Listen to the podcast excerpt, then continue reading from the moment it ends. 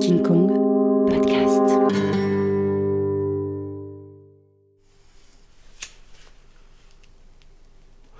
Ben, un jour, euh, j'ai dans mon bar préféré, euh, j'entends qu'une petite chinoise se fait emmerder par euh, deux mecs qui essayent de l'amener chez eux, parce que soi-disant ça se passe comme ça en France et tout, et puis ben, j'essaie de leur dire poliment qu'on se comporte pas comme ça.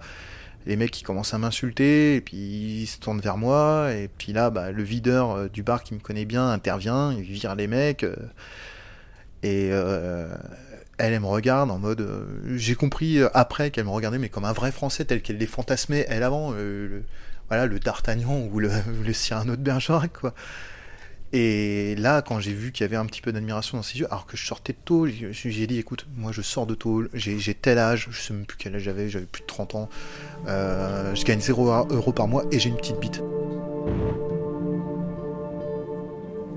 On a commencé à se fréquenter et, on a vécu des choses et je lui ai présenté ma famille qui l'a accepté mais tellement vite euh, qu'on a vécu des, choses ensemble, on a les zigefosé en famille, euh, elle est tombée sous le charme de mes neveux, de mes nièces, de mes parents, de mon frère, de ma sœur. euh, à ce moment-là, je crois qu'elle avait décidé vraiment de qu'on allait vivre ensemble et moi aussi et euh,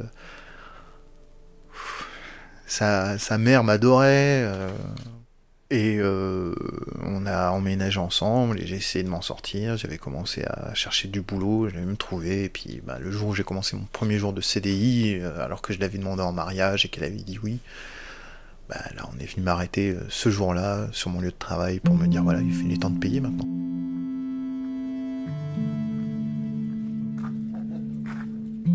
C'est la première fois que Nicolas m'accueille chez lui. Il est assis sur le bord de son canapé lit qu'il a replié pour me recevoir. Sa cigarette roulée s'éteint, il la rallume. Il n'a pas touché au sandwich qu'on a acheté ensemble. Il parle d'une traite. Sur son étagère, il y a encore le tome 1 d'une méthode de chinois. Il avait appris pour sa fiancée. À part ça, pas grand-chose, quelques films et une cafetière que ses parents lui ont offert pour sa sortie de détention. C'était il y a un peu plus d'un an. Quand je lui demande sa définition de ce mot, réinsertion, il dit c'est trouver une place pas trop moche dans le schéma de ce monde. Pour lui, en ce moment, cette place, c'est celle d'un travail de serveur et d'un petit studio à une demi-heure à pied de la gare de Rennes. Je ne l'avais pas revu depuis quelques mois. Il n'a pas changé, il porte toujours une moustache, il ressemble toujours un peu à D'Artagnan. Je l'avais rencontré via une copine commune pour un café et on avait beaucoup parlé, intensément parce qu'on manquait de temps. J'avais aimé alors sa façon de créer des ponts entre ce qu'il avait pu vivre en détention notamment et ce qu'on vivait nous à l'extérieur. Nos questions en commun de détenus et d'hommes et de femmes libres. Parmi ces questions, il y a celle du secret. Je pense qu'avant de rencontrer Nicolas, j'y avais pas assez réfléchi. Lui a passé cinq ans en détention à se demander ce qu'il faut dire, ce qu'il faut taire de soi, à soi ou aux autres. Mentir pour éviter la honte ou la déception. Mentir pour protéger. Un mensonge menant vers l'autre jusqu'au débordement. On fait tous des arrangements avec la réalité. Lui est allé trop loin. J'avais envie qu'il me raconte cette histoire, cette histoire de secret, comme elles le sont toutes un peu. La sienne commence quelque part dans le nord de la France.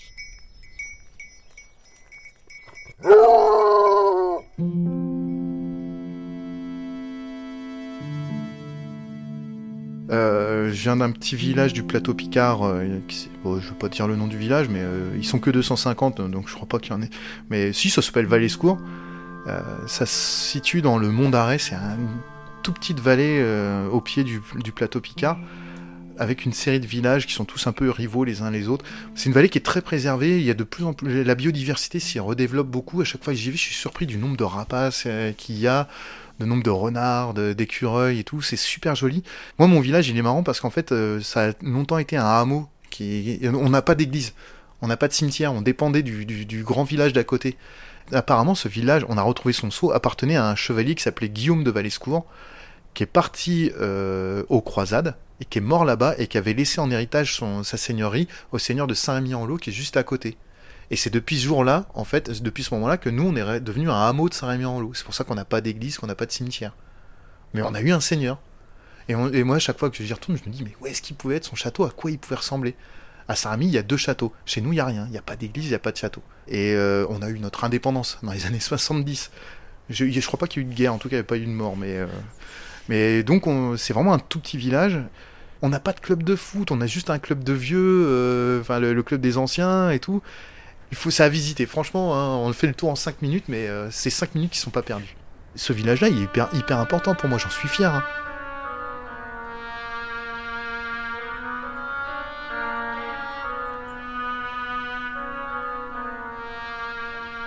J'ai longtemps eu mal d'habiter là-bas parce que je m'y sentais pas à ma place, parce que bon, j'étais doué à l'école, et puis moi, dans, dans...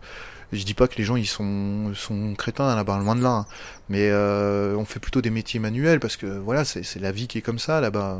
C'est même un peu facile de dire ça, mais bon, c'est pour résumer quoi.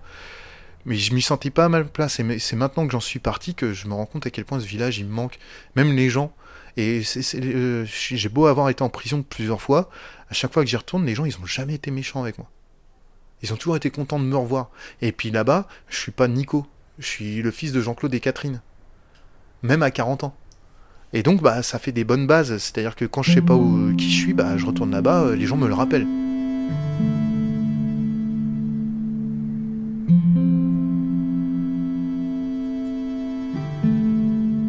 Secrets, il y en a pas beaucoup dans ce genre de petit village. De, de- on, on peut pas se cacher. Tout, tout se sait, même ce qui n'existe pas des fois se sait. Ça se fait pas d'être trop. euh, de se faire trop remarquer euh, à la campagne, euh, etc., ou quand on est trop jeune. Moi, quand je vois les gens qui se baladent dans la rue avec des cheveux bizarres, des tenues bizarres, euh, il y a des modes euh, kawaii, etc. Maintenant, il faut transgresser visuellement, euh, avoir une identité. Je suis gothique, je suis métalleux, je suis wesh, je suis ceci, je suis cela. À la campagne, on peut pas faire ça. À la campagne, on est du village. Quand on habite Saint-Rémy-en-Lot et qu'on déménage à Valescourt, on change d'univers. Voilà. Là, il faut exister aux yeux des gens ici, en ville pour se faire remarquer. Dans un village, il faut pas se faire remarquer parce qu'on est déjà remarqué de base. Il y a qu'en ville qu'on a besoin d'envoyer des faire-part pour prévenir les gens qu'on a eu un enfant.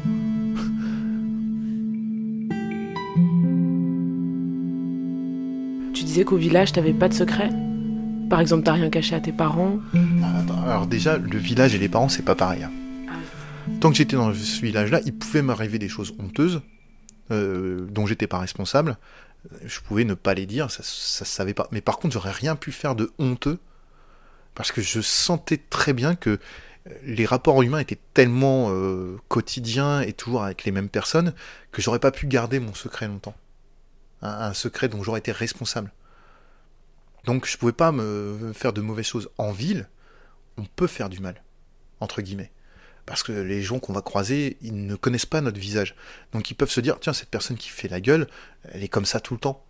Si je me balade dans mon village et que je fais une tête différente de d'habitude, les gens ils vont savoir tout de suite que je suis pas pareil que d'habitude. Ils me reconnaissent. Alors que c'est dans la masse qu'on se fond. C'est dans la masse que le secret il, existe. C'est dans la masse que le secret il a de la valeur. Avec les gens qu'on connaît tout le temps, les secrets ils, ils se voient. Et on les connaît pas, mais on les devine. Et à partir du moment où un secret commence à être deviné, bah on se cache encore plus. C'est pour ça que je pense que les, gens disent qu'il y a eu un exode rural pour des raisons économiques, etc. Moi, je pense aussi que pour des raisons individuelles, des différences sexuelles, ce genre de choses, il y a beaucoup de gens qui ont fui en ville pour pouvoir disparaître dans la masse.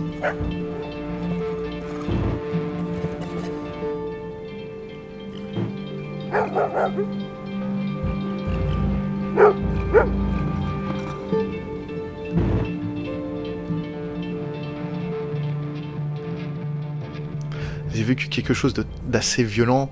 C'est qu'un jour, euh, avec des enfants, d'autres enfants du village, on est allé dans une maison qu'on pensait abandonner. Euh, une maison où il y a personne dans un village, c'est une maison qui appartient à personne.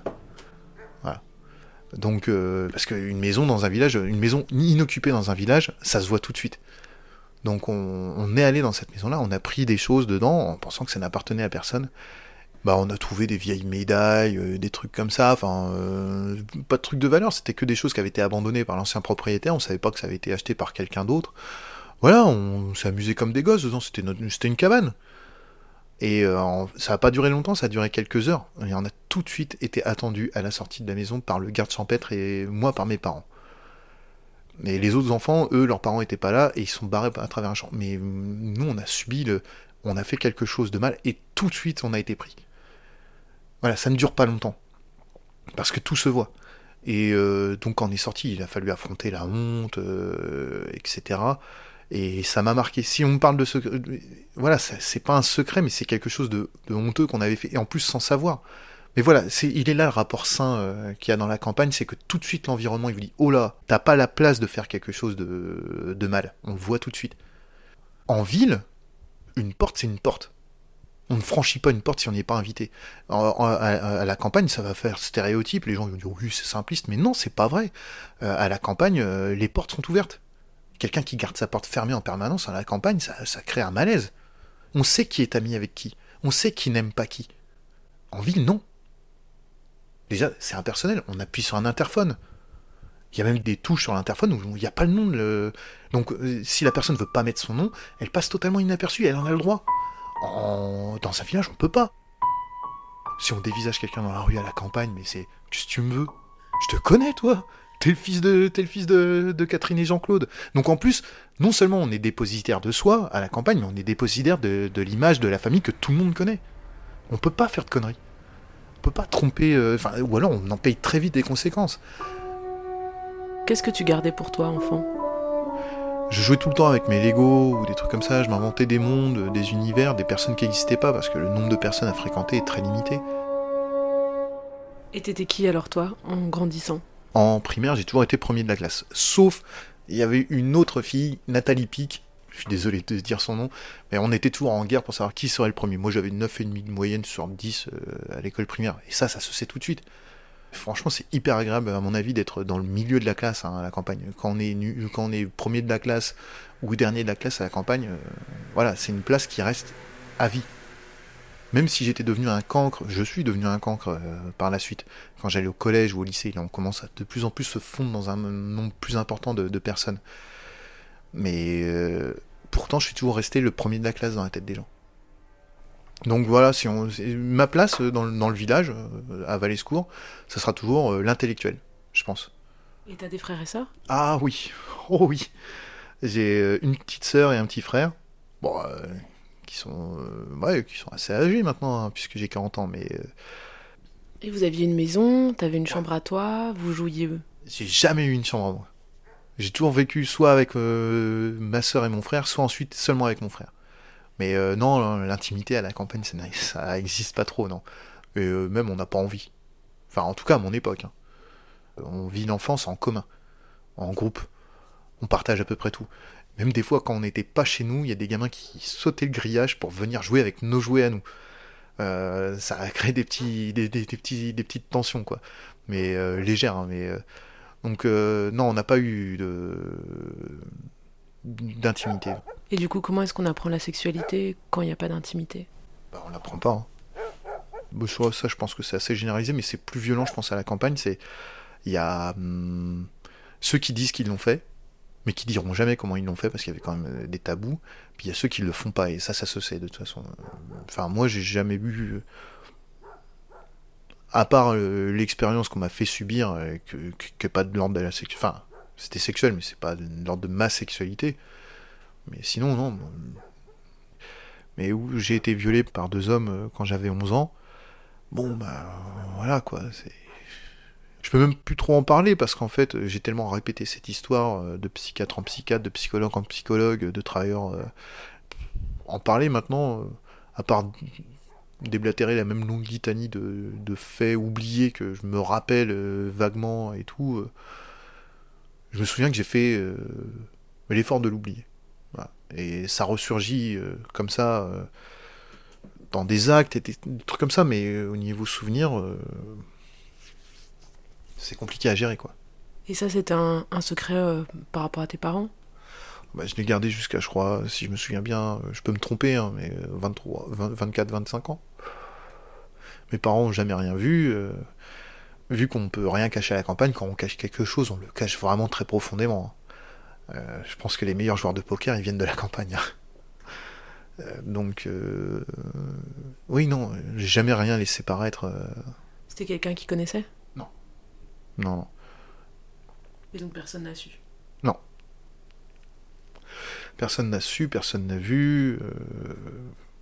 Euh, personne n'a pu me secourir puisque j'ai pas j'ai pas pu appeler à l'aide et j'ai jamais appelé à l'aide. Donc euh, je peux pas en vouloir aux gens de mon village ou aux gens de ma famille de ne pas l'avoir vu de pas l'avoir su.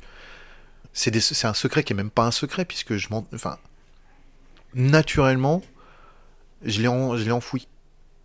Voilà. Pour moi un secret c'est quelque chose dont on est conscient et qu'on ne veut pas dire. Là dans ce cas-là c'était un secret aussi pour moi c'est pas un secret que j'ai refusé de partager, c'est quelque chose que j'ai enterré complètement. Je voulais même pas le partager avec moi-même.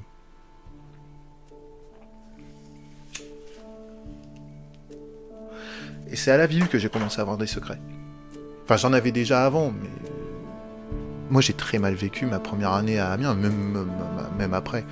De me retrouver en étant un inconnu au milieu d'une grande ville, tout ça, d'être juste un visage, franchement, je l'ai très mal vécu. C'est pour ça que j'ai fait. Après, enfin, euh, j'ai ouais, très mal vécu la ville. À suivre, la ville.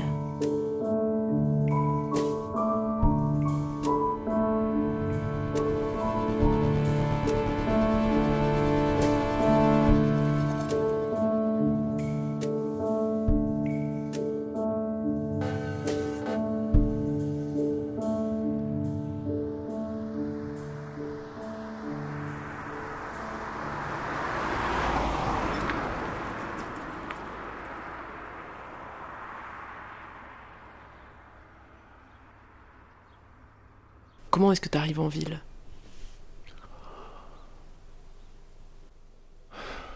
Déjà, on y arrive par étapes. Quand on est dans un village, quand on va au collège, on va dans la petite ville voisine, dans le chef-lieu de canton. Quand on va au lycée, on va au chef-lieu d'arrondissement. Chaque ville que j'ai arrivée, pour moi, c'était la plus grande.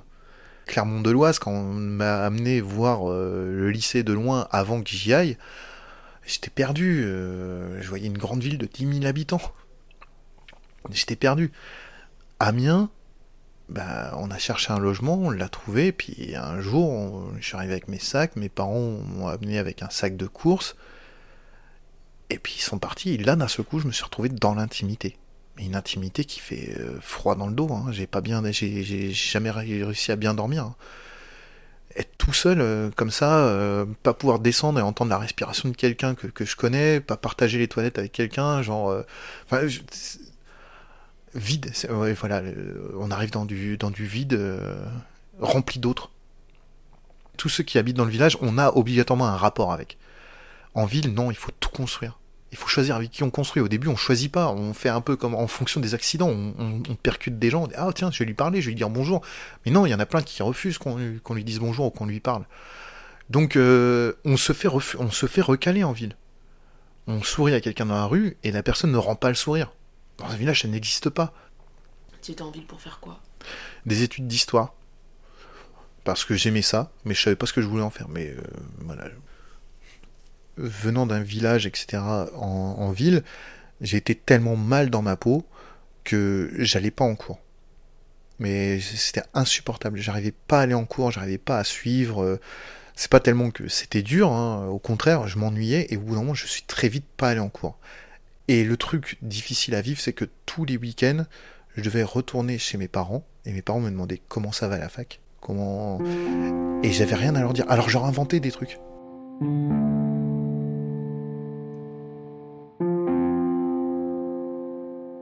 Et donc je me suis inventé une vie, alors que de l'autre côté, tout ce que je faisais, c'était dépenser l'argent que j'avais mis quand on est jeune, on nous donne de l'argent régulièrement, ou même on a travaillé un petit peu, et c'est mis sur un compte pour voilà. Et j'ai jamais eu de rapport à l'argent vu que je ne dépensais rien avant. Et là, je dépensais pour acheter des choses qui étaient moi. Donc moi j'étais fan de jeux de rôle, de figurines, etc. Mes parents n'aimaient pas trop ça, et donc je passais mon temps à acheter des choses que je, lisais ou que je n'utilisais qu'une fois, et j'en avais honte. Ça a été une véritable boulimie. J'étais compulsif là-dedans. J'avais tellement jamais consommé que je ne faisais que consommer. Et après c'est devenu l'alcool. Euh, alors que j'avais l'alcool festif avec mes amis et que ça faisait marrer mes parents, d'un seul coup j'avais l'alcool solitaire, loin du regard de, ceux qui m'aimaient, à rencontrer des gens qui, que je ne connaissais pas et, que je ne rencontrais qu'autour de l'alcool.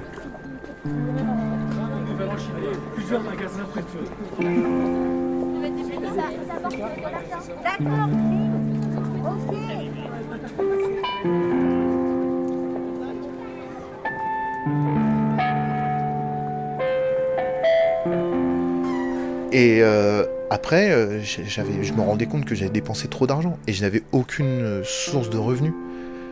Et je pourrais pas remettre ça, c'est pas arrivé tout de suite, mais au bout d'un moment, j'ai eu l'occasion de.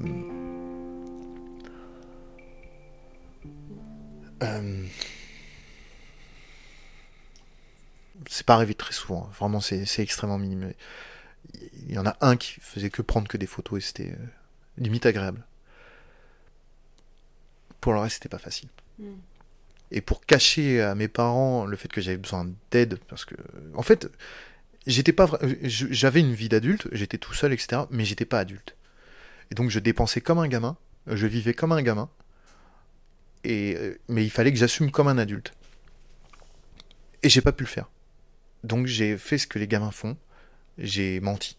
Donc j'avais un secret, c'est que je, je comblais un peu les trous en faisant des choses euh, douloureuses euh, pour moi, pour ne pas avoir à, subir le, regard de, mes parents en mode euh, t'es pas encore un homme. Alors que je pense maintenant, sincèrement, mes parents sont tellement bien, sont tellement. si je leur avais parlé au début, ils m'auraient engueulé, ça c'est sûr. D'ailleurs, là, je pense qu'ils risquent de m'engueuler. Mais. Puis j'ai fait avec ce que j'avais vécu aussi, mais. J'avais tellement envie d'être un homme aux yeux de mes parents, euh, aux yeux de mon frère, de ma soeur, parce que j'étais le premier à partir de la maison, que pour être un homme, j'ai été un gosse. Pour faire semblant d'être un homme, j'ai été un gosse. Et, les gens qui en ont un peu profité m'ont traité comme un homme, alors qu'en fait, ils voulaient que le gosse qui était en moi. Donc voilà, il est là le secret. Le secret, c'est pas parce. En fait, il y a une chose, hein, c'est que à 18 ans, on n'est pas, on n'est pas adulte on peut l'être avant, on peut l'être après. Moi, en tout cas, euh, cet âge-là ne m'a jamais, euh, n'a jamais été important pour moi. J'ai eu 18 ans, ça n'a rien changé. Ça n'a rien changé. Je suis devenu adulte quand je suis allé en prison. Et encore. Et encore. Voilà, j'ai. Euh, c'est ridicule. Pour pas avoir à subir la honte de ne pas savoir dépenser mon argent et d'avoir sombré assez vite un petit peu dans l'alcool,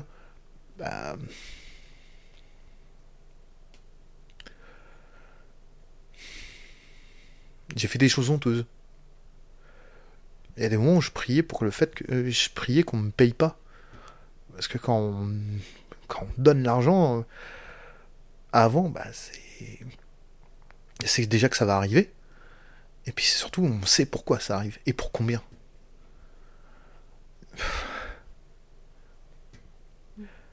Je pourrais pas regarder les gens en face dans mon village s'ils le savaient. Pourtant, j'étais plus victime qu'autre chose, hein, mais. Euh, j'ai vendu mon cul, moi, vraiment. Hein. Quelquefois, pas, pas souvent, mais je l'ai fait.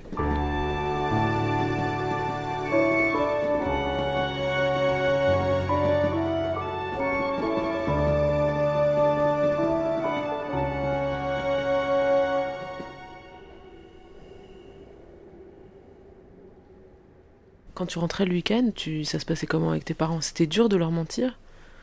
Bah, Quand je rentrais le week-end, je redevenais un gosse. C'est-à-dire que ma mère me faisait mon ménage, euh, mon, mon, linge, euh, on me posait des questions, et puis, euh, et puis bah, je reperdais ma possibilité de me déplacer tout seul, je reperdais ma possibilité de, de, de dépenser, etc. Donc je redevenais un gosse. Et c'était ça qui était dur à vivre et pourtant j'avais besoin et, j'aime mes parents j'allais les voir parce que je les aimais mais j'avais aussi besoin d'y retourner pour manger. Pour qu'on me redonne aussi un sac de course c'est extrêmement dégueulasse. C'est d'un seul coup nos parents qu'on aime enfin mes parents que j'aime euh, j'y allais parce que je, retournais à une source de nourriture de confort et de sécurité. Ils étaient pas au courant du fait que tu mangeais pas à ta faim? Des fois, je mangeais pas à ma faim, pas seulement parce que j'avais pas à, manger. Des fois, je mangeais pas à ma faim parce que je j'arrivais pas à me nourrir. Parce que j'avais à manger, mais j'avais la flemme de me nourrir. Quand on est enfant, on mange euh, quand nos parents mangent et la table est mise, et si on vient pas à table, on se fait engueuler. Quand on vit tout seul, eh ben, faut penser à se faire à manger. Il faut avoir envie de se faire à manger. Et des fois, on l'a pas. Et donc, on se laisse aller à un autre rythme de vie. Des fois, je mange pas pendant deux jours, des fois, je me coince pendant un jour, etc., etc. Parce que rien n'est fixe, parce que ça ne dépend que de soi. Alors qu'en fait, j'avais qu'une envie, c'était de retrouver ce manque de liberté de chez mes parents. Que, comme un oisillon dans son nid, qu'on vienne me mettre la béquée. Ça fait hyper mal de, de se rendre compte qu'on est encore qu'un oisillon en fait. Et ça, j'avais honte. J'avais honte de ça. Tout comme la marche, c'est une suite euh, ininterrompue de, de perte d'équilibre, bah, ma vie c'était que ça, une perte avec toujours les parents qui sont là pour rattraper un peu.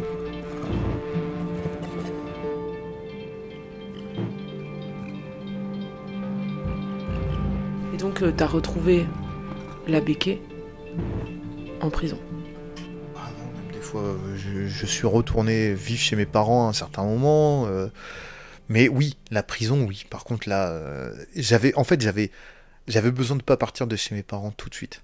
J'avais qu'une envie, c'était de partir de chez mes parents, mais euh, j'en avais pas la force à 18 ans. Et la prison, c'est là, tiens, c'est marrant parce que là, tu m'aides à me mettre le doigt sur une chose. La prison, ça m'a permis de retrouver cet environnement stérile que je décrivais, c'est cette béquée de pas pouvoir me déplacer librement, d'être obligé, enfin d'avoir des repas assurés, etc. Je retrouvais une certaine forme d'enfance pour enfin commencer à devenir adulte, tout en payant les, les conneries que j'avais faites avant.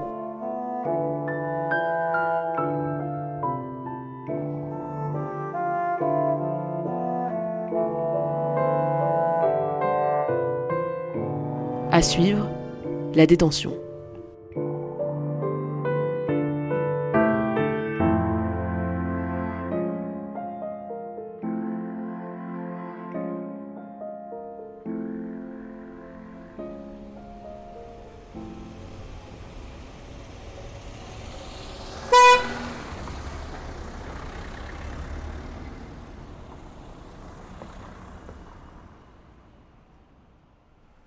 La prison, c'est un nouveau départ. On se débarrasse des secrets qu'on s'est créés, on se débarrasse des secrets dont on n'avait pas conscience parce qu'on nous pousse à répondre à des questions, et on, repart un peu, pas à zéro, mais on se, relance. C'est un nouveau départ. C'est une banqueroute. Les gens, les gens ignorent souvent ce que c'est qu'une banqueroute, mais en gros, une banqueroute, c'est je ne peux plus payer. Et là, on se retrouve face à ces créanciers disent bon, bah voilà, on vous met en état de banqueroute. Ça veut pas dire qu'on arrête d'exister. Il faut continuer à exister, mais on est en état de banqueroute. Morale, sociale, personnelle. Et puis, on redécouvre aussi ses ressources. Et on essaye de faire un appurement. Ben, moi, j'ai fait un appurement humain, un appurement moral.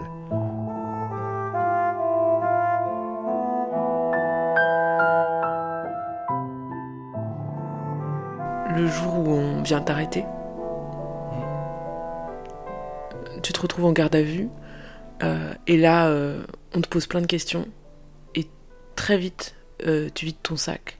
C'était quoi alors les secrets que tu avais accumulés a Déjà mes actes répréhensibles, mais aussi mon état de faiblesse. le fait que j'étais pas adulte. Je crois que c'est ce que j'ai le, plus vécu auprès des, policiers, c'est que de, pouvoir dire oui, je suis une personne faible, oui, je ne suis, oui, je suis responsable de mes actes, mais, mais oui, j'ai tout raté. La peur de l'échec, elle est tellement importante qu'il faut vraiment qu'on nous mette le nez dedans pour qu'on avoue. C'est ça euh, l'aveu, c'est l'aveu, c'est pas j'ai fait quelque chose de mal, c'est pourquoi j'ai fait quelque chose de mal. Pourquoi j'ai fait quelque chose de mal? Ben, Parce que je suis pas parfait parce que j'ai mes faiblesses. C'est pas tellement les secrets qu'on a du mal à avouer, c'est ces faiblesses qu'on a du mal à avouer. Les secrets, c'est les résultats des faiblesses. C'est des symptômes. Parce que oui, on n'arrivera pas à toujours faire face à tout. Payer ses impôts, payer son loyer, chercher un logement, faire des courses, faire à manger. Au quotidien, tout. En fait, vivre, c'est euh, réunir chaque jour les conditions de demain. C'est épuisant. C'est pour ça qu'on se met en couple, c'est pour ça qu'on fait des enfants, c'est pour, pour créer un environnement humain qui nous donne la force d'affronter les choses à plusieurs. La cellule familiale, bah, c'est une cellule, oui, oui, on s'enferme dedans, mais pour se protéger. Euh, vivre seul dans une société comme ça, euh, où on doit être capable tout le temps, on doit faire semblant. Oui, en fait, peu importe le résultat, faut donner l'impression aux autres qu'on est capable de le faire. même si on n'y arrive pas. Et donc on cache tout. C'est pas pour rien qu'il y a des gens qui sont expulsés parce qu'ils payent pas leur loyer. C'est pas pour rien qu'il y a des gens qui crèvent de faim chez eux. C'est pas pour rien qu'il y a des personnes âgées qui vivent dans l'isolement, etc. Et, qui meurent pendant une canicule. C'est parce que c'est des gens qui vont pas se plaindre parce qu'ils se disent mais je suis en faute de pas y arriver. Bah non, moi je crois pas. Je crois pas. Moi je suis capable, je pense, de mourir à la guerre. On nous dit oui, mais vous avez pas connu la guerre, etc. Et alors, euh, la guerre, c'est à la portée de n'importe quel connard venu. Hein. Moi je pourrais mourir pour une cause, c'est facile. C'est facile de mourir. Mais c'est hyper difficile de vivre tous les jours euh, et de faire semblant. C'est, ça demande un investissement complet et sur le long terme, 80 ans d'efforts. La vie, c'est quoi? C'est de la violence, des rapports de prédation, etc. Et nous, l'humanité, on a créé un environnement où, soi-disant, ça n'existe plus. On n'a pas de prédateurs, on n'a que des proies et encore, on les chasse même pas nous-mêmes, on les tue même pas nous-mêmes, on se nourrit.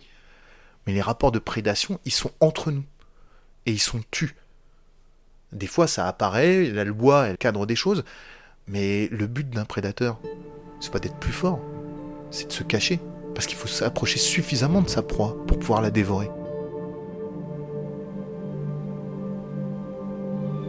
Et donc, cette société nous pousse à passer inaperçus. En faiblesse ou en force. On va se camoufler. On va se camoufler, mais tout comme certaines euh, espèces d'herbivores gonflent leur masse, ou font semblant d'être plus forts, ou se mettent en troupeau pour se protéger, nous on fait pareil.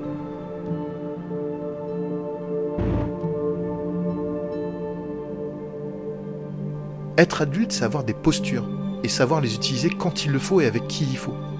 Et des fois on se trompe, et on le paye. Je crois que c'est plus facile de dire le nombre de fois que je ne me suis pas trompé que le nombre de fois où je me suis trompé. Je me suis trompé quasiment tout le temps.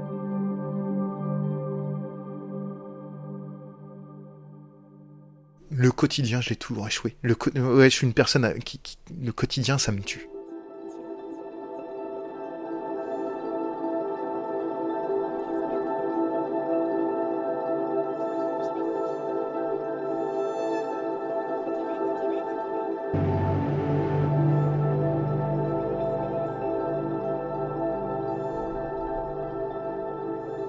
Détention, est-ce qu'on a le droit de dire qui on est? Bah, si ce qu'on a fait c'est qui on est, alors non. On peut pas dire ce qu'on a fait pour être en prison. En tout cas, faut mentir là-dessus. J'ai crevé de trouille, je sais pas combien de fois, j'ai passé des nuits entières à pas dormir en me disant mais demain je vais mourir, demain je vais mourir, demain je vais mourir. Pourquoi? La nature de ce que de, mes actes répréhensibles et on n'est pas tous égaux. Euh, on prend tous des peines, mais on n'est pas tous. Tous les, tous les crimes, tous les délits ne se valent pas en prison. Il y a des crimes et des délits honorables et d'autres qui ne le sont pas. On est dans, la même merde, mais pas de la même façon. Et il y a des gens qui s'inventent. Moi, je me suis inventé des histoires. Mais bah, j'ai inventé des histoires sur ce que j'avais pu faire pour me protéger aux yeux des autres détenus. Une fois, c'était que je vendais de la drogue et que euh, quelqu'un à qui j'ai vendu de la drogue avait eu un accident en scooter et qu'ils avaient été accusés d'être responsable de sa mort. On est très créatif dans ce genre de domaine. Mais il n'y a rien de mieux à informer qu'un détenu sur les autres détenus. Un jour, je suis allé en cours de promenade et puis d'un seul coup, euh, alors que j'avais inventé une histoire en préparation du jour où, ça se saurait, d'un seul coup, je suis passé à côté d'une fenêtre pour aller vers la, la cour de promenade et là, il y a un détenu qui m'a dit On sait ce que t'as fait, on va te retrouver.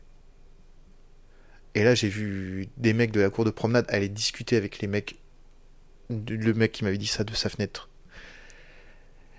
Et j'étais en cours de promenade il n'y a pas de surveillant, il y a des caméras, mais on sait qu'en 5 minutes, s'il y a quelque chose qui est fait, bah voilà, c'est fait.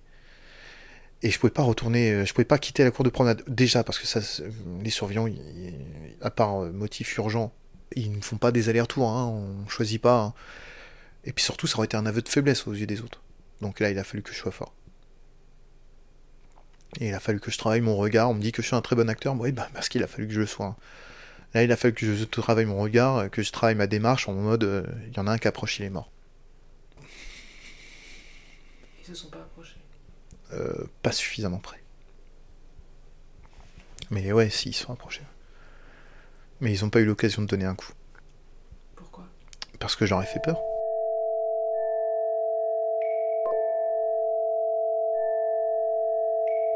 On est allé à l'encontre des barrières. On a franchi les limites.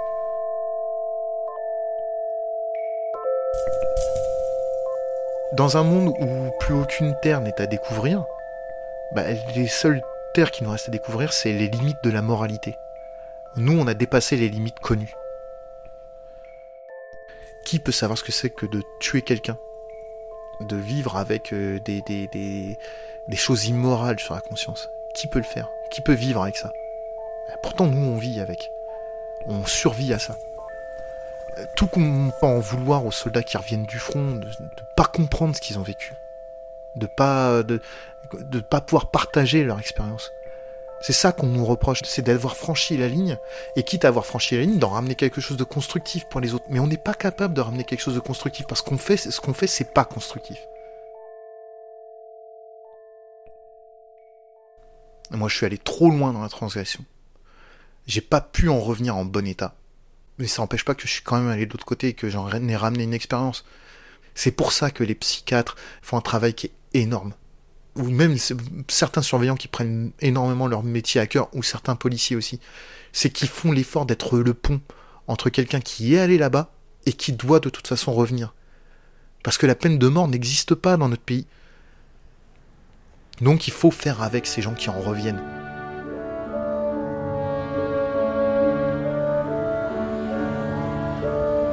À suivre, le retour.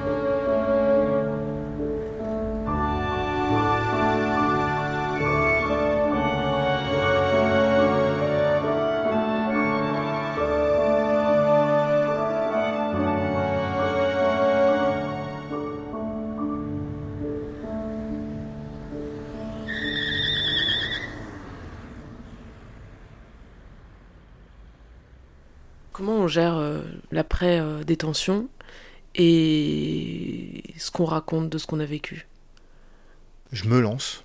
Oui, en fait, c'est se lancer, tout comme on apprend à marcher ou, ou à conduire. Euh, on se lance et on dit voilà, je vais te confier un truc. Il y en a qui ont jugé par rapport à ça en me disant je te jugerai pas, mais qui après ont essayé de décrypter mes gestes, mes paroles par rapport à ça. Ce que j'aurais confié, ça m'a fait chier parce que je savais que ça serait comme ça mais j'aurais quand même fait confiance parce que j'en avais besoin. Donc on teste les gens, comme on teste ses jambes quand on apprend à marcher. Même celle, on sait qu'elle va être trop fragile, mais on appuie dessus et fait merde, j'ai mal. Je le savais, mais j'ai mal. Comment ça s'est joué ça? À qui tu l'as dit et dans quel contexte? Quelqu'un avec qui j'ai envie d'avoir une vraie relation euh, de, confiance stable, suivie, bah là je, fais le, je prends le risque de ne pas avoir cette relation-là en faisant preuve de confiance, de stabilité, en lui disant voilà d'où je viens. Parce que je mise là je mise avec toi quelque chose, je veux pas te mentir, je veux pas partir sur des mauvaises bases. Donc il est temps que je te dise mon fardeau. Pas pour m'alléger, pas pour que tu le supportes avec moi, mais pour savoir si tu capable de, m'aimer quand même. À partir de là, on, rentre dans une autre relation. J'en connais tellement qui sont été géniaux avec moi. Est-ce qu'en sortant, il t'est arrivé d'inventer des histoires pour combler ces sept années qui n'existent pas sur un CV, qui et qui sont difficiles à raconter Non. Non, non, non, non, je m'y suis, suis tenu. Je pense qu'on raconte aux gens euh, à qui soit on a besoin de transmettre une information, soit à qui on a envie de mettre un gros coup de poing dans la gueule. Ou les gens avec qui on a envie de vivre quelque chose de plus profond, et là c'est écoute, je mets tout par terre. Je, t'envoie tout en masse et tu trieras. Il y a des moments où on va tellement bien qu'on ne pense pas aux secrets qu'on a et donc on ne pense pas à les dire. Et est-ce que parfois on ne dit pas pour protéger l'autre? Moi je pense qu'un secret, il se dit pour protéger l'autre. Les expériences qu'on a vécues, je pense qu'on a envie de les transmettre à d'autres déjà pour qu'elles ne soient pas oubliées, mais aussi pour euh, envoyer des avertissements aux autres, genre fais attention, ça pourrait t'arriver, ou, voilà comment je m'en suis sorti. C'est se transmettre des recettes de cuisine. Hein, euh. Voilà, je pense qu'un secret, c'est comme la respiration, on s'en rend pas compte. C'est toute cette masse, toute cette brume, en fait, qui est notre personnalité. Notre personnalité, on se la crée pour cacher euh, des choses. Là, en fait, ce que tu me demandes, c'est d'expliquer qui je suis. Et je pourrais pas le faire. J'en sais rien parce que ça s'est construit au fur et à mesure, tout comme je respire. Tout ce que je sais, c'est que je suis le fruit de ce que j'ai dit, de ce que j'ai pas dit, de ce que j'ai inventé, de ce que j'ai pas inventé, et qu'au bout d'un moment, quand c'est suffisamment bien fait tout ça, c'est inextricable.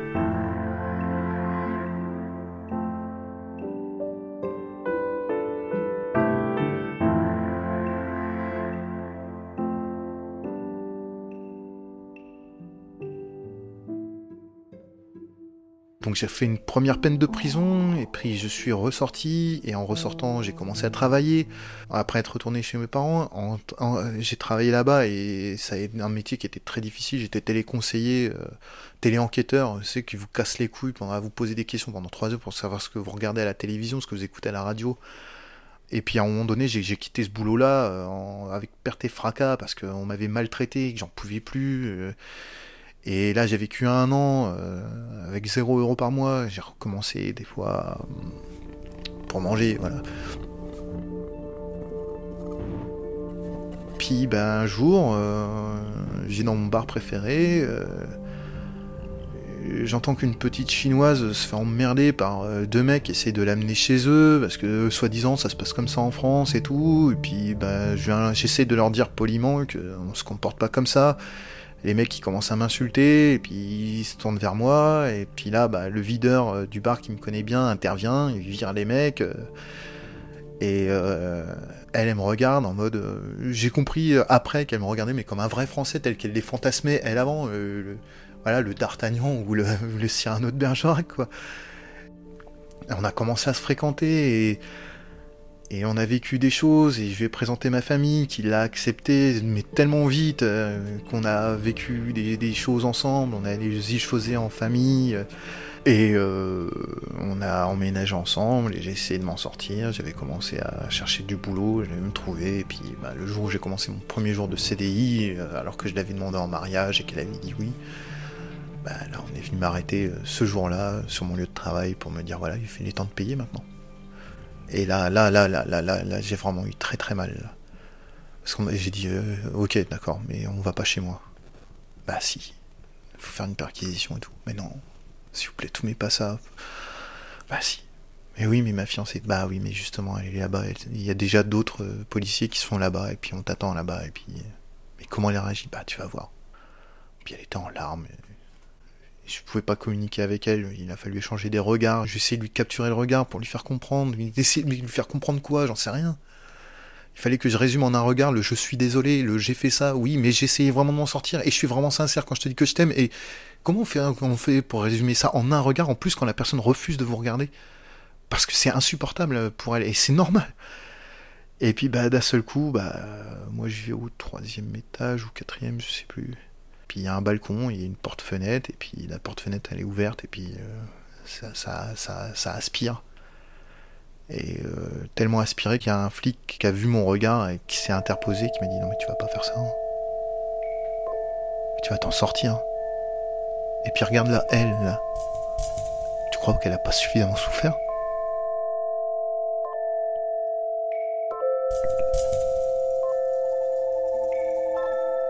Elle est venue après à mes procès. Pour essayer de me soutenir. Ça voulait pas dire qu'elle m'aimait encore. Ça voulait pas dire qu'elle voulait rester avec moi. Mais ça voulait dire qu'elle m'a aimé et que, qu'elle estimait que c'était son rôle de me soutenir. Parce qu'elle voulait juste être persuadée que je survivrais à ça.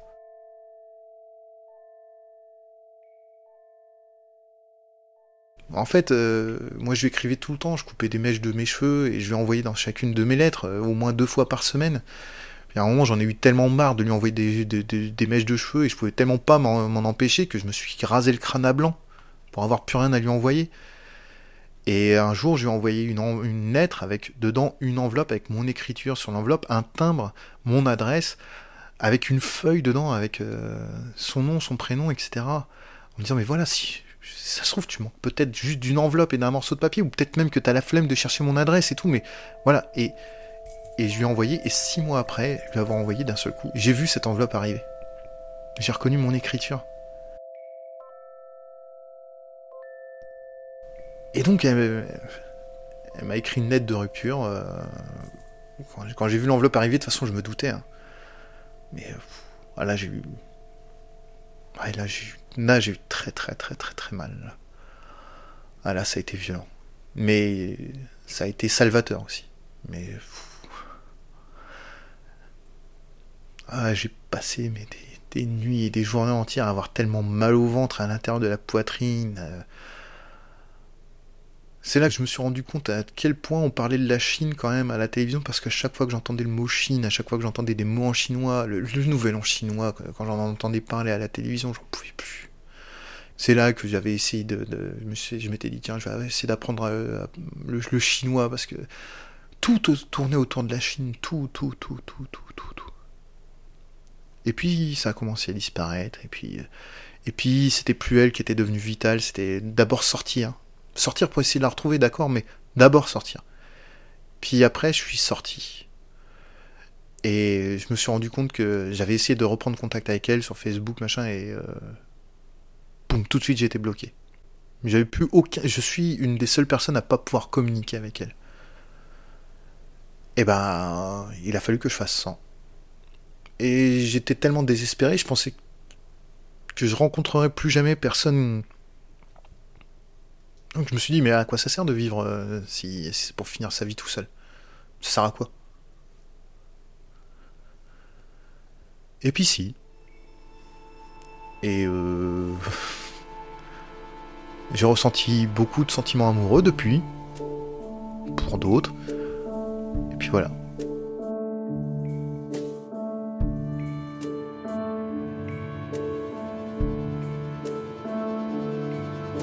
Chaque fois que j'étais amoureux de quelqu'un, j'ai toujours dit pourquoi j'étais allé en prison et que j'étais allé en prison. Personne ne m'a rejeté à cause de ça. Ouais, et, et là, je me dis quand même que l'humanité, c'est quand même pas quelque chose de si dégueulasse que ça. Hein. Il y en a qui m'appellent le renard parce que je suis un peu charmeur et j'ai appris un petit peu. Même, je, je, je savais pas être charmeur avant, enfin, je le faisais pas exprès, maintenant j'arrive à en jouer un peu. J'ai l'impression d'être devenu adulte parce que je sais jouer maintenant. J'ai appris que, en fait, euh, être adulte, c'est une autre façon de jouer. C'est juste des règles différentes. Je pense que des secrets, on en a. La vie nous en donne. Et après, on s'en crée. Parce qu'on en a besoin, sinon on a l'impression de pas exister. Et moi maintenant, il y a une question que quand on me la pose, je suis incapable de répondre. Quand on me demande, mais qui tu es? Je dis, bah j'en sais rien. J'en sais rien. Mais ouais, non, la vie est suffisamment complexe pour qu'on puisse être quelqu'un de bien et de mauvais.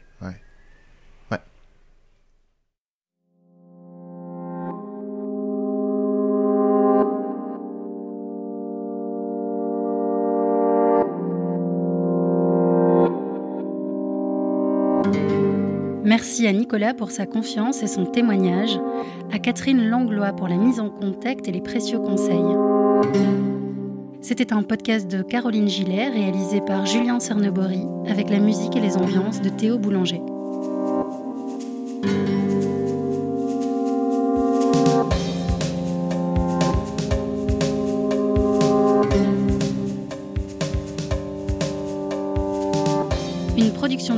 À retrouver sur kingkong-mag.com et partout où vous écoutez vos podcasts.